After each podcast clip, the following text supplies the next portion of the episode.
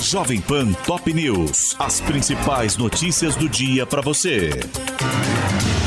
Olá, aqui é Paulo Edson Fiore e estas são as principais notícias de hoje. Fernando Haddad anuncia Gabriel Galípolo como secretário executivo da Fazenda e Bernard App na reforma tributária. O futuro ministro se comprometeu com a criação de uma nova regra fiscal para substituir o teto de gastos e com a apresentação o quanto antes de uma proposta de reforma tributária ao Congresso. Nesta terça-feira, Lula confirmou Aloysio Mercadante como como novo presidente do Banco Nacional de Desenvolvimento Econômico e Social, BNDES. O anúncio estava previsto para ocorrer juntamente com o novo ministro da Indústria e Comércio, ao qual o banco estará subordinado, mas o presidente antecipou para encerrar especulações do mercado. À noite, a Câmara aprovou um projeto que altera a lei das estatais para permitir a Luiz Mercadante na presidência do BNDES e o texto segue agora para o Senado. A proposta,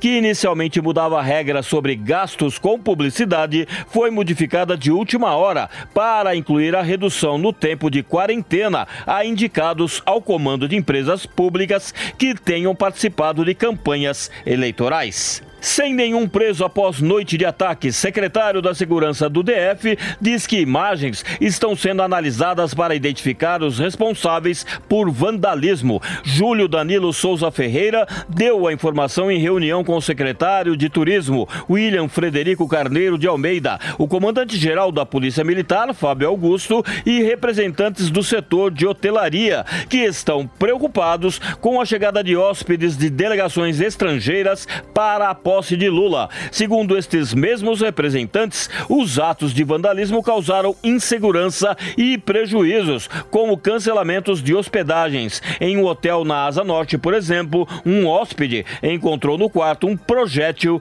e a janela quebrada. Jair Bolsonaro veta a lei Padre Júlio Lancelotti, que proíbe a arquitetura hostil contra moradores de ruas.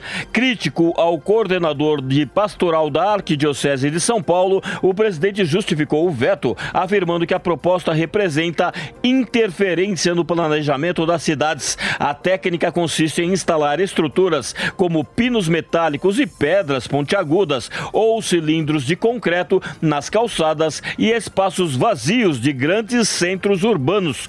O PL, de autoria do senador Fabiano Contarato, do PT do Espírito Santo, foi aprovado pelo Congresso em novembro e propunha uma alteração no Estatuto da cidade. O Congresso deve analisar o veto de Jair Bolsonaro e decidir se mantém ou não a decisão presidencial. Caso decidam restaurar a proposta, o texto será promulgado pelo próprio legislativo.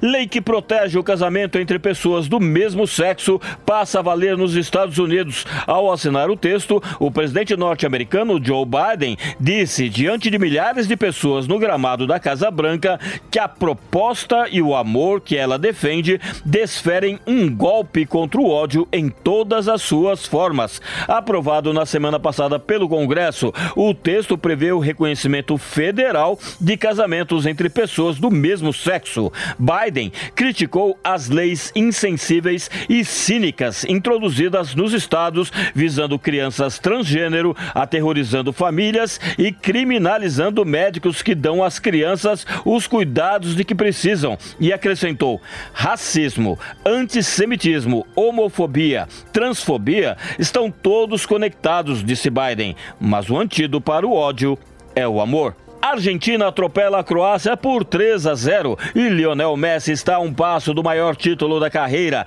Com pênalti convertido, o atacante ultrapassou Batistuta e se tornou o maior goleador da história da seleção portenha, que fará a final no domingo contra o vencedor do jogo de hoje entre França e Marrocos, às quatro da tarde, no Al Bayt Stadium. Este é o podcast Jovem Pan Top News. Para mais informações, acesse jovempan.com.br. Jovem Pan Top News. As principais notícias do dia para você.